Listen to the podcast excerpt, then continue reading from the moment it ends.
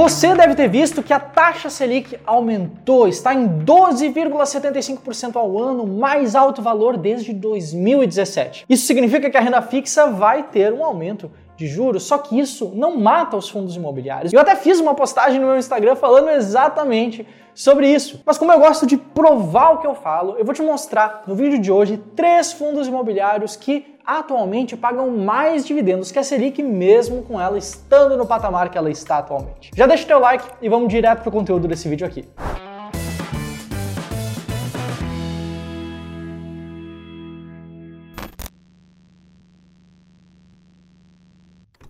Bom, se você ainda não me conhece, muito prazer, meu nome é José e o primeiro fundo imobiliário que eu vou te mostrar nesse vídeo, que eu vou falar sobre nesse vídeo aqui, é o fundo CVBI 11, o fundo VBI CRI. Isso não é surpresa, dado que o CVBI 11 tem um dividend yield maior do que o próprio IFIX, do que a própria média do mercado dos fundos imobiliários aqui no Brasil. Como o nome dele já indica, ele é um fundo de papel que investe majoritariamente em recebíveis imobiliários. Se liga só nesse gráfico de pizza aqui, retirado do relatório gerencial, que mostra que 85% da carteira, 85% do patrimônio do fundo, aproximadamente 904 milhões de reais, estão investidos em CRI, certificados de recebíveis imobiliários, que são títulos de renda fixa atrelados a diferentes operações do mercado imobiliário aqui no Brasil. E esses títulos estão distribuídos dessa forma aqui, como você pode ver por esse outro gráfico de pizza que mostra a distribuição por segmento, alguns investidos em residencial, loteamento, shopping, logística, multipropriedade e por aí vai. A maior parte da carteira dele está justamente nesses CRIs residenciais. Aqui, quando a gente olha quais indicadores o rendimento desses CRIs, desses títulos estão atrelados, a gente vê que 19% deles estão atrelados ao CDI, com o restante atrelados ao IPCA, o principal indicador de inflação aqui do país. O que isso significa?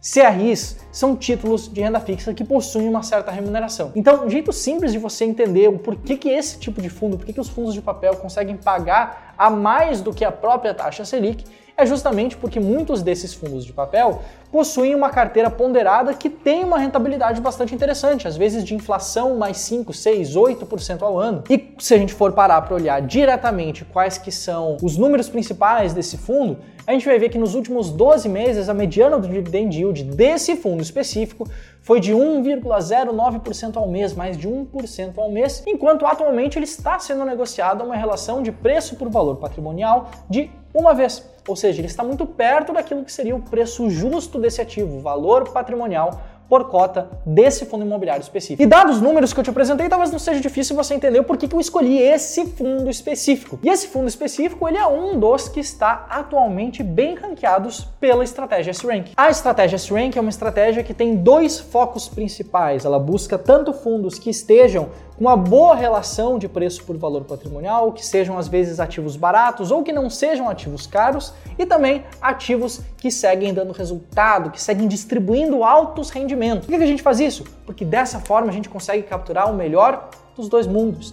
Tanto os fundos imobiliários com bom potencial de valorização em bolsa, como aqueles que pagam altos rendimentos, que é o caso desse primeiro fundo que eu te mostrei, do CVBI 11. Isso aqui não é só falação, falação, falação, mas é uma estratégia que de fato trouxe resultados no passado. Se liga só nesse gráfico aqui, em que a gente consegue ver a evolução de mil reais investidos em alguns indicadores diferentes. A gente consegue perceber como a estratégia Strength conseguiu de fato trazer resultados acima da média ao longo do tempo. Claro, não é apenas escolher os mais baratos e os que pagam bem, mas sim aplicar uma série de filtros diferentes para de fato chegar nessa lista. Mas se você quiser saber mais sobre essa estratégia, já aproveita. Te inscreve aqui no canal, te inscreve aqui no canal do Clube do Valor, ativa as notificações que a gente está quase, quase chegando a um milhão de inscritos aqui no YouTube e a gente só vai chegar a essa marca com a tua ajuda. Mas vamos lá para o segundo fundo desse vídeo aqui, que é o fundo DEVA 11, o fundo Devan recebíveis imobiliários, fundo imobiliário, DEVA 11. Esse também é um fundo de papel, também investe em recebíveis imobiliários, também investe nos certificados de recebíveis imobiliários, nas CRIs, que eu te mostrei antes, que também o CVB 11 investe. E esse fundo aqui tem 90% do seu portfólio investido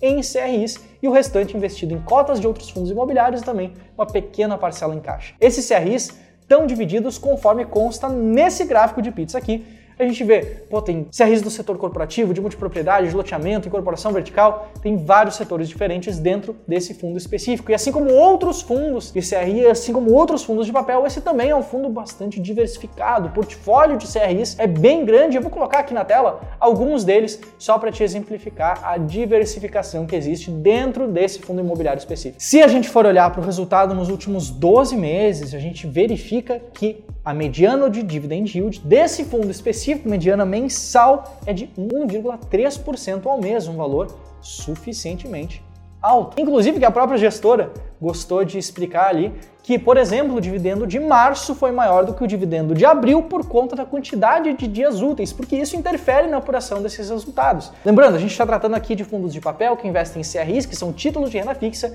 e esses títulos de renda fixa, caso você não saiba, eles são remunerados diariamente de acordo com dias úteis, não são dias corridos, são dias úteis. Então, quanto mais dias úteis tiver em um mês, maior vai ser a remuneração naquele mês específico, que é uma característica até um pouco diferente desse tipo de fundo específico. A relação de preço desse fundo imobiliário específico está também muito perto de uma relação de preço por valor patrimonial de 1,01. E eu já te falei um pouco como eu cheguei nesses fundos imobiliários. O Deva 11 hoje também é um fundo imobiliário que está bem colocado na estratégia Strength justamente por isso. Ele tem uma relação de preço bastante justa até, não está tão descontado, mas tem uma relação de dividendos distribuídos muito alta. Isso faz ele estar bem ranqueado nesse tipo de estratégia.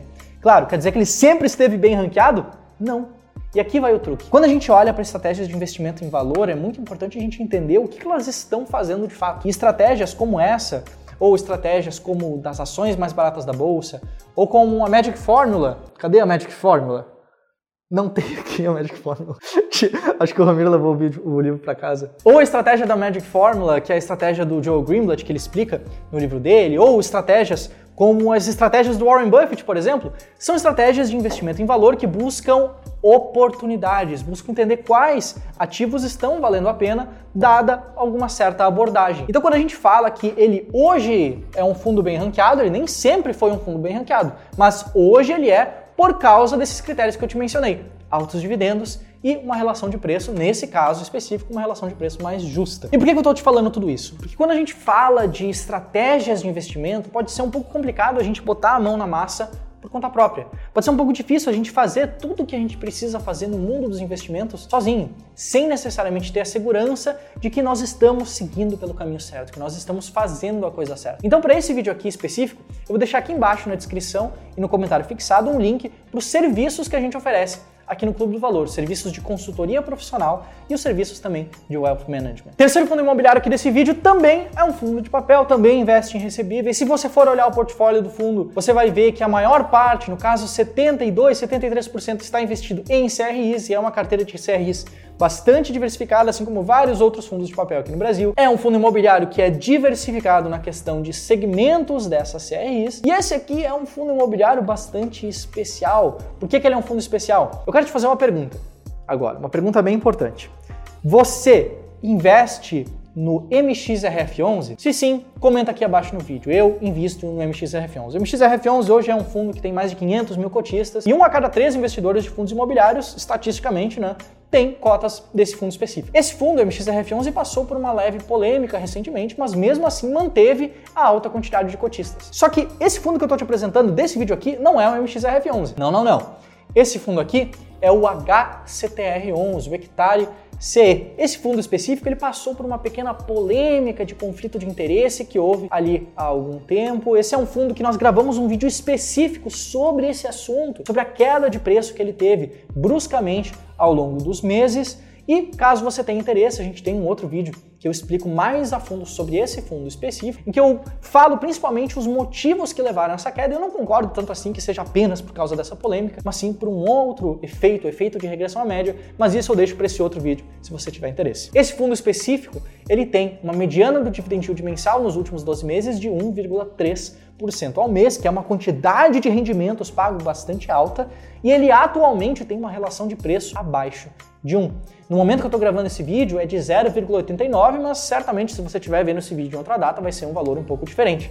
Mas o fato é, ele é um fundo que atualmente está relativamente descontado e que tem pago altos rendimentos. Se isso faz sentido para você, se faz sentido para a sua abordagem, para a estratégia que você decide seguir, aí é com você. Você é o tomador de decisão. Nada desse vídeo aqui foi uma recomendação, mas sim de mostrar alguns dados públicos que a gente tem disponíveis de alguns fundos imobiliários diferentes que pagaram no passado recente muito mais do que a taxa Selic atual, que está atualmente em 12,75% ao ano. Beleza? Se você gostou desse vídeo, não te esquece de te inscrever no canal. E se você quer uma ajuda profissional, se você quer alguém ali do teu lado, se você acredita que um serviço de consultoria, um serviço de gestão profissional vai te ajudar, clica aqui no link que está na descrição e no comentário fixado. Meu nome é José e eu te vejo aqui no próximo vídeo no canal do Clube do Valor sobre fundos imobiliários. Um abraço, até mais, tchau, tchau!